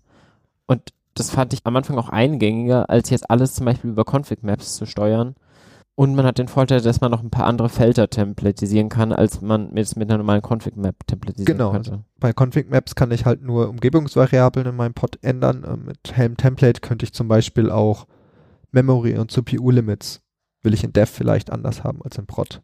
Ja. Oder direkt den Namespace zum Beispiel jetzt für so ein Feature wie diese Branch Deployments. Genau, also dann könnte ich in meinen Deployment YAML einfach den Namespace als Umgebungsvariable oder als Variable definieren in dem Helm Template und ersetze das dann in der Values YAML für den Branch, den für den Branch. Ja. Ähm, Im Grund, das Konzept ist super. Wir haben uns, weil es Helm früher nur mit dem Tiller gab, der Tiller ist eine kleine, ist eine Cluster-Komponente im Cluster, die dann das ausrollen würde, haben uns selber sowas geschrieben. Das ist echt nicht so komplex. Ähm, mittlerweile würde ich Helm Template verwenden dass es einfach gibt. Ähm, es gibt auch noch JSONNet. Mhm. Das ist, ähm, ich sag mal, eine DSL, mit der ich mir meine Kubernetes-Deployments äh, und Files zusammenschreiben kann. Da ist so eine Library, wo ich quasi sage, initiiere mir mein Deployment und dann werden die meisten Felder mit guten Defaults vorgesetzt und kann das ändern, was ich brauche. Und könnte dann mir in meiner Firma eine JSONet-Library aufbauen, wo ich dann auch sagen kann, unsere Deployments sollen immer folgendes Label haben und enforce das dann über meine JSONet-Library und wenn ich das ändern will, dann ändere ich das einmal in eine Library und in allen anderen wird das mit reingerendert. Labels haben wir tatsächlich bisher komplett übersprungen gehabt. Ähm, müssen wir nochmal vielleicht kurz erklären, wofür benutze ich Labels bei Kubernetes? Genau, Kubernetes ähm, bietet ein die Möglichkeit, jede Ressource, die es in Kubernetes gibt, sei es Pods, Deployments, Services, Ingresses mit Labels zu versehen. Die Labels sind eigentlich Key-Value-Paare. Mhm. Die kann ich beliebig wählen, also fast beliebig. Die Namen eines Labels muss ein gültiger DNS-Name sein und der Value auch. Mhm. Äh, Und ich habe dann die Möglichkeit, über die Label kann ich über Selektoren auch meine Ressourcen selektieren. Also ich kann zum Beispiel sagen, gib mir alle Pods, die das Label Frontend haben. Mhm. Und dann kriege ich alle Pods mit dem Label Frontend und kann sogar sagen, äh, gib mir alle Pods mit dem Label Frontend aus allen Namespaces. Dann kriege ich eine Liste von allen Pods aus allen Namespaces, die ein Frontend sind. Oder wenn ich dann zum Beispiel mir in meinem Unternehmen die Regel einführe, jede Ressource muss mit dem Team gelabelt sein, könnte ich mir von meinem ganzen Team alle Sachen äh, oder alle Kubernetes-Ressourcen anzeigen lassen. Und das kann ich eigentlich als generelles Mittel benutzen, um halt Dinge zu selektieren. Sowohl um über kubectl zum Beispiel Sachen anzusprechen, um mir zum Beispiel irgendwie Logs zu ziehen, aber auch um zum Beispiel mit einem Replikaset oder, oder zum Beispiel mit sowas wie einem, einem Cron-Job, der, der läuft regelmäßig zu sagen, alle die, alle Pods, die ein gewisses Label haben, bitte zu einer gewissen Uhrzeit neu starten oder irgendwelche anderen verrückten Dinge. Genau, also darüber kann ich mir quasi meine Ressourcen ja, labeln und mir meine eigenen Metadaten äh, an dieses Objekt äh, schreiben. Zum Beispiel wir hatten jetzt in dem einen Projekt auch das ähm, Deployment-Datum dran geschrieben, das gibt's auch so, aber wir haben dann einfach nach Ablauf des Deployment-Datums neues Deployment getriggert, also den Container neu gebaut und Mhm. neu deployed, einfach um zu sagen, okay, alle zwei Wochen wird das neu deployed, um sicherzustellen, dass es noch deployed werden kann. Oder man kann, was wir da auch hatten, wir hatten einen Chaos Monkey, Mhm. der zufällig irgendwelche Pots abgeschossen hat. Okay. Und da konnte ich aber ein Label setzen, critical. Ah, Und sag, und der, das, dieses, dieser kleine, das kleine Tool hat dann diesen critical nicht abgeschossen. Aber alle anderen wurden dann zufällig mit irgendeiner stochastischen Reihenfolge irgendwann. den habt ihr benutzt einfach, um euer, eure, die Stabilität eures Systems zu testen, oder? Genau, also in Kubernetes muss man generell davon ausgehen, dass ein Pod jederzeit gewollt oder ungewollt gestoppt werden kann. Mhm. Und da man Dinge nur dann testet, wenn es äh, einfach ist, Mhm. haben wir es halt automatisiert und einfach Dinge automatisch einfach mal abgeschossen. Weil das muss es ja auch so abkönnen. Ja. Oder Konsequent. daneben gibt es auch noch Annotationen, die funktionieren genauso wie Labels. Da kann ich nur im, nicht drüber selektieren. Also ich kann nicht sagen, gib mir mal alle, also die, die Annotationen sind wieder Key Values. Mhm. Die Keys müssen wieder DNS-Namen sein. Die Values kann ich beliebigen Text reinschreiben. Äh, darüber kann ich aber nicht selektieren.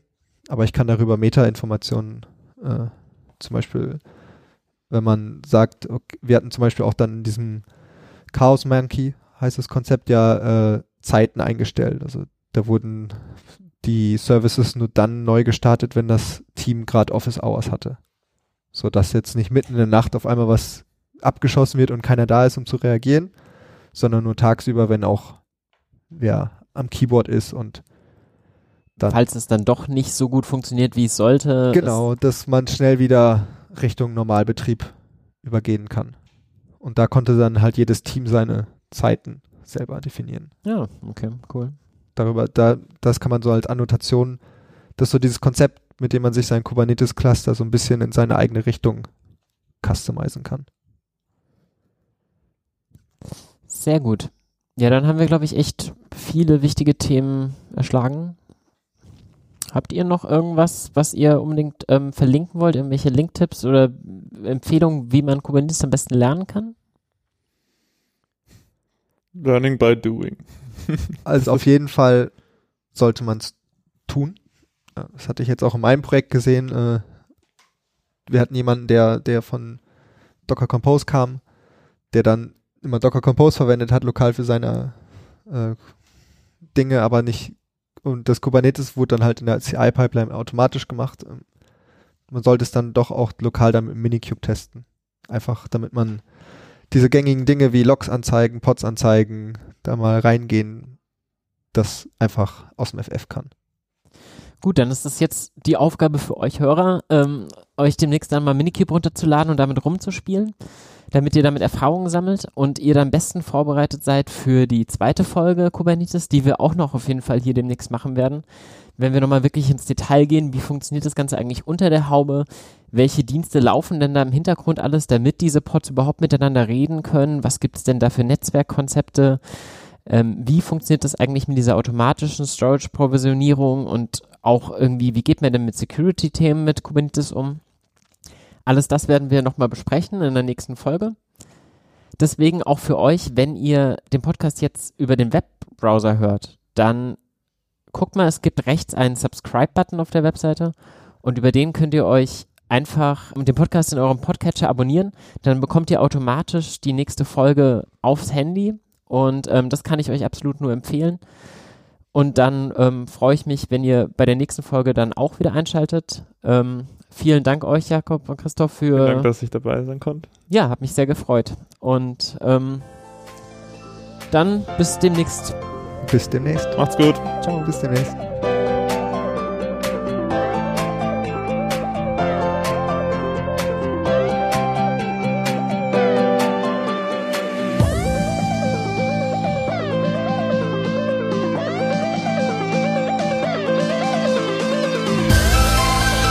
Das war der Innotech Cast. Vielen Dank fürs Zuhören und bis zum nächsten Mal.